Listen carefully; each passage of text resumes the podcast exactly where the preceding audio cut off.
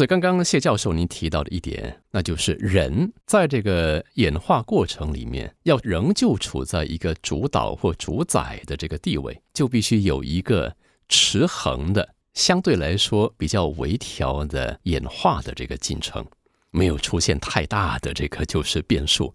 那么完了呢，我们还能够站在或坐在这个所谓放个引号宝座之上啊。所以这个共存的这么的一个定理跟定律。让我们发现，如果如果一个政权在面对这种疫情，再加上战火，再加上通货膨胀，再加上这么多诡谲多变、不确定性高的一个世界格局里边，你若不走共存的这个道路，你要走一个绝对高高在上、有着绝对控制的这条道路，想必他的这个政权的执行落实。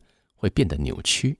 你从这个说到了关键之处了。目前全球啊这么多国家里面，为什么已经好像丹麦、荷兰、瑞典、英格兰、法国、西班牙等，他们已经都解封了？OK 啊，大概只剩下，比如说像台湾，目前是还在伪解封，只是伪解封。OK 啊，我们好像好像已经下定了决心，未来要跟病毒共存，可是现在并没有完全开放。还是在很多很多的措施跟防疫里面，但是有这么几个少数几个国家，比如说像北韩或者像中国哦，他们是对于清零的决心，哎，至今不变哦，至今不变哦。也就是说，他是下定决心要把这个病毒不让它跟我们进入共同演化的机制里面的。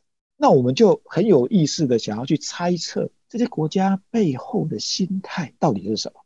因为与病毒共存这件事情，其实我们必须要去想一件事情，它不仅是在生物学的演化上面是有共通的平衡点的，事实上，它对人类社会文明的进展也是会达到某个平衡点的。比如说，我还是以一九一八年那个例当例子，当一九一八年西班牙大流感，一九一八到一九二零那两年期间死了这么多人，那劳动人口是不是大量损失？对对不对？然后医疗体系是不是当时崩溃？公共卫生啊是不是亟待改善？那这一些都是因应那一次的大流感之后，人类开始痛定思痛，开始去思考。那我们如果未来我们要再面临另外一波的病毒来袭的时候，我们拿什么东西去应应它，去面对它？嗯哼，OK。所以从社会改革面来说，我们必须要保障劳工权益。提高社会福利、公共卫生角度来说，我们必须要开始大量建设地下水道、排水系统，然后山坡的保水土保持各方面东西就开始要去运作。然后呢，人类文明的进展里面，举一个最有趣的例子，因为当时男性哦，因为一九一八年嘛，事实上他刚好也在第一次世界大战之后了。OK 哦，男性大量的战争死亡。然后再加上这个疫情，也很多人因为过世了，所以剩下的劳动人口几乎以女性为主啊，几乎是以女性为主的劳动人口啊。比如说美国，他就不得不开放女性的投票权。其实，如果你还想把女性当作是低等的、低阶的公民的话，她不具有投票权，可是你却希望她成为社会劳动的主轴，那你说女性肯吗？她当然不肯啊。你必须要放出某些女性的权益给她，就好像哦劳动人口是一样的。当你仰赖她的时候，你就必须要放出某些劳动的劳动的权益、劳工的权益要给她，是一样的道理。所以我觉得整个社会的变迁与病毒共存四个字说起来很容易，其他整个改变的是整个社会面面貌。对，那那一些国家为什么愿意这样做？因为他发现发现这是趋势，免不了。所以由此反推，为什么有一些国家不愿意呢？他还是坚持清零呢？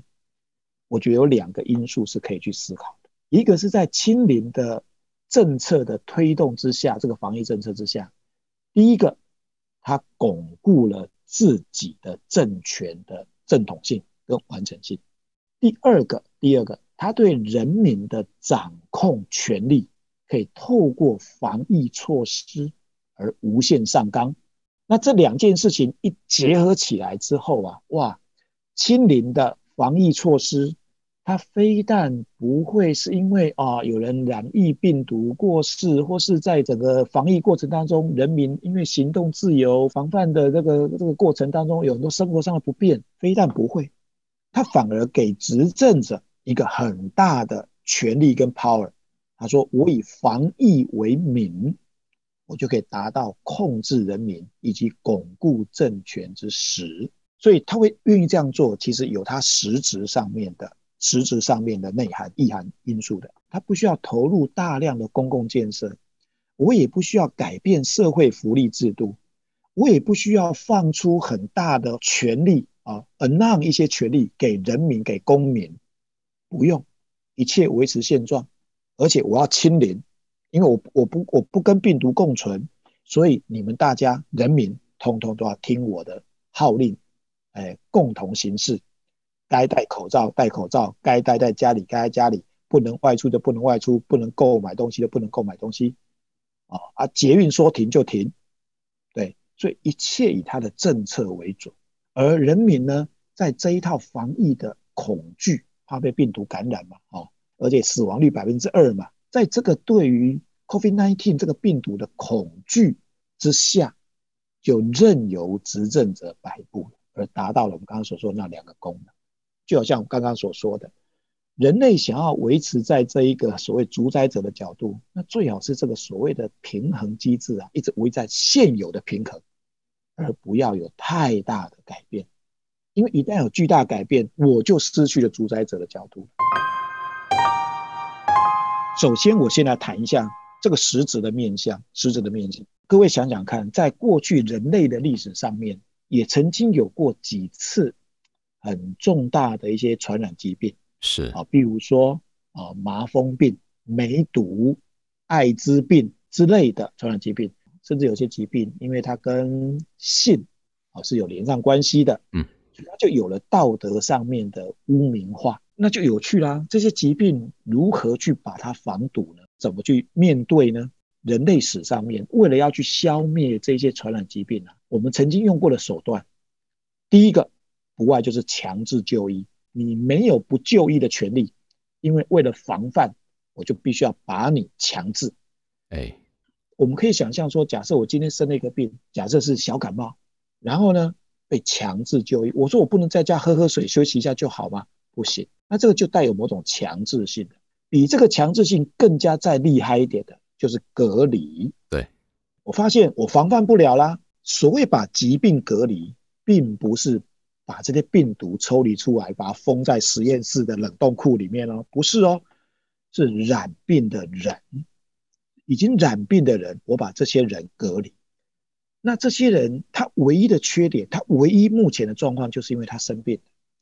可是我们竟然还因着他的生病，还要剥夺他的基本人权。他没有自由行动，他没有言论自由，他没有投票权，他没有公任何的公民权，全部都被剥夺了。因为他染上了某个疾病，我们就把他完全隔离在外。在十七世纪的时候，十一、十八世纪的时候，所谓的麻风村，麻风病基本上它是一种病毒，没有错。可是其实它的传染性极极低。对，它甚至不会传染给下一代。是的，所以麻所以麻风病患者其实他可以结婚，甚至可以生小孩都没有问题。染病之后的确会造成很多形貌上面，哦，或是外观上面的很多不便。OK，但是其实它的几乎无损于他的寿命啊。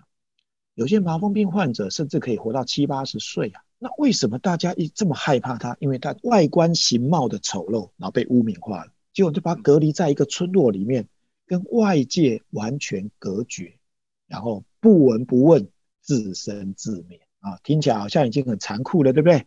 还有更残酷的，在人类史上面，为了消灭某些传染疾病，我们甚至不惜扑杀某一个族群已经染病的族群。你说啊，这个不是种族灭绝吗？对呀，把一个种族的人当做是一个病毒在看待，希特勒。对犹太人的心态不就是这个样子吗？是，对啊，他认为说，呃，这这个犹太人是人类的病毒，所以要把它扑杀殆尽。在人类史上面已经被污名化了的某些疾病，甚至有一些还不是疾病，只是因为你的人种，你是雅利安人种，你是斯拉夫人种，你是犹太人种，对呀，因为你被污名化了，你就注定了被隔绝，或是要被屠杀。现在其实有一个最明显的例子，我们看现代都市的建筑，可以看出来很明显的，所谓的贫民区，好，或是有钱人的住宅区。为什么它的整个从建筑风格、街道样貌、下水道设施、公共安全等等各方面是完全截然不同的设计模式？哦，说是设计，基本上我还太高估它了。OK 啊，有钱人的社区或许是有经过设计的，在穷人的贫民区里面，它根本也是自生自灭的。就像我刚刚讲的麻风村是一样的道理，政府把它当做都市之流，在都市的某个角落里面，让一群。中下阶层的平民，平民是贫穷的贫的平民，就在那边自生自灭。他不管他们的人权，饮水系统是不是够干净，下水道排放是不是够顺畅，会不会传染某些疾病，不管，反正因为你们穷，所以就住在一起吧，住在那一区里面。那这个在某种程度上面，它也是一种隔离啊，我们不喜欢看到的某些现象。把它隔离在我们的眼光视野之外，所以有多少政治人物，他真的有到贫民区去看过他们的生活样态是怎么样？总是要等到媒体报道了，大家关注了，啊又是一些善心人士捐款了。可是，或许我们可以帮助到少数的一群人，所谓的贫穷的人。人类对于贫穷这件事情，向来就是没有办法完全根治消除。是，所以就把它隔离在我们视线之外，这是非常常见的。